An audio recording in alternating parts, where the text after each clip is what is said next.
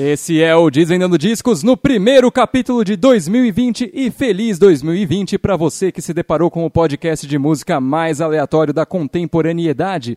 Aqui a história é bem simples. Eu faço reviews de álbuns bons, ruins ou daqueles que não tem absolutamente nada demais, cujo único motivo para eu estar tá falando a respeito é porque eu quis. Hoje eu vou falar sobre o último álbum que o The Who lançou, mas antes que eu me esqueça, meu nome é Bruno Schneider, Bruno Schneider04 no Instagram, e esse podcast é uma produção do Música Boa Brasil, arroba Brasil Música Boa também no Instagram. Segue a gente lá que tem muita coisa bacana nessa página, incluindo um monte de roqueiro que tem lá, que eu tenho certeza que vai curtir esse disco de hoje. Bom, geralmente eu costumo fazer todo um resumo sobre a trajetória da banda do dia, mas acho que todo mundo conhece o The Who, né? Se você não conhecer nada, o máximo que eu vou te dizer é que é rock, rock clássico. E os caras já estão sem lançar álbum novo desde 2006. E quando eu digo os caras, é o Pete Townsend e o Roger Daltrey, que foram os que sobraram porque os outros dois já pereceram. E uma coisa eu já posso dizer, mesmo com somente metade do elenco original disponível,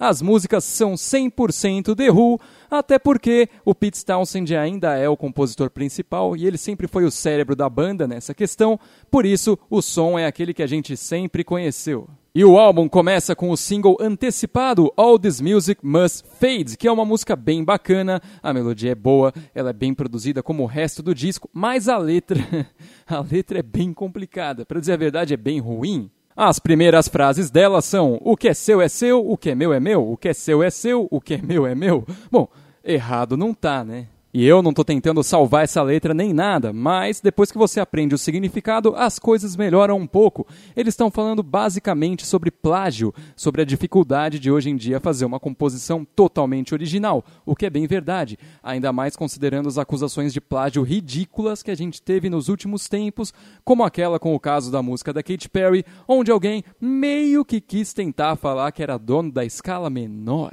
É.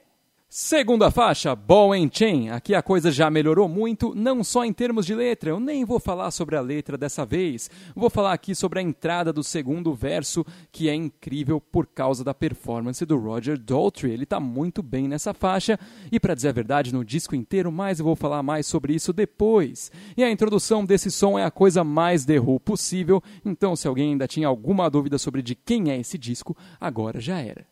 Um breve comentário antes de entrar na terceira faixa. Em entrevista, o guitarrista disse que nesse álbum ele evitaria nostalgia e romance. Mas será que isso é verdade? Verdade, coisa nenhuma. A música I Don't Wanna Get Wise é basicamente aquela velha síndrome de Peter Pan Forever Young, não quero ficar velho, agora já é tarde, né? Tanto que no final da música ele percebe que já ficou. Mas fora isso, a música é muito da hora e eu recomendo sim. Mas e romance tem também? Sim, a faixa I'll Be Back é só romance, ou seja, esse cara enganou a gente de novo. Tá na hora de checar quanta verdade tem nessas entrevistas aí, hein? E de qualquer forma, eu recomendo essa música, ela também é bem legal. A única que eu não recomendo desse disco é Beats on One String, que não tem nada demais. Eu já nem lembro dessa aí. Diferente de duas faixas extremamente detalhadas, que são Hero Ground Zero e Street Song, a primeira delas tem muito violino e instrumento de sopro, e a segunda também é tão cheia de coisa que até você perceber tudo que tem ali, você vai ter que ouvir umas cinco vezes, pelo menos. O que serve para mostrar como esse disco recebeu um cuidado especial na produção e na mixagem. Todas as músicas, para dizer a verdade, tem muitos elementos, tem muita coisa acontecendo, mas ao mesmo tempo tudo tem bastante espaço, nada história no seu ouvido e fica sempre uma coisa agradável. E isso é o que a gente está buscando aí, né?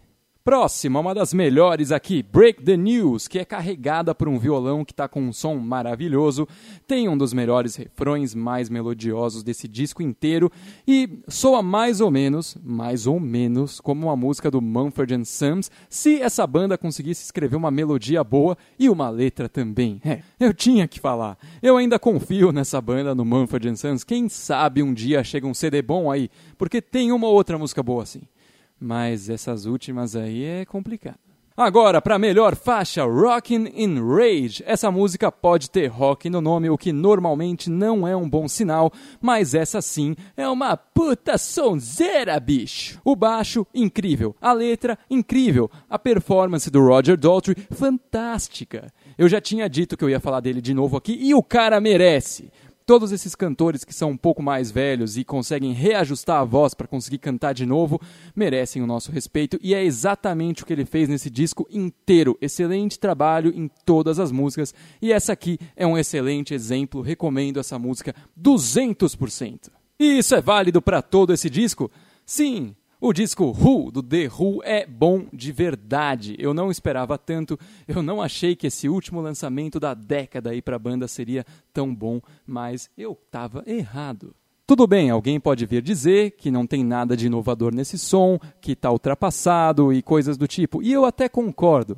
Mas o som tá tão bem feito e a banda colocou tanto coração nessas composições que não dá para dizer que não vale a pena ouvir esse disco de rock. Eu fiquei bem surpreso com o The Who dessa vez e acho que vocês também vão ficar, assim como eu, lírico diz na música Rockin' in Rage, eu não vou deixar o palco tão cedo e eu realmente espero que seja isso que a banda tem em mente, a não ser que o guitarrista venha dar uma entrevista falando que a banda pretende parar. Mas Aí eu já vou saber que é mentira. E esse foi mais um Desvendando Discos, uma produção do Música Boa Brasil. Você pode seguir o MBB no Instagram, arroba Brasil Música Boa. Pode me seguir também no Instagram, arroba Bruno Schneider04 ou no Twitter, arroba Bschneider04. Siga o Desvendando Discos nas principais plataformas de podcast. Fique atento aos novos episódios e falou!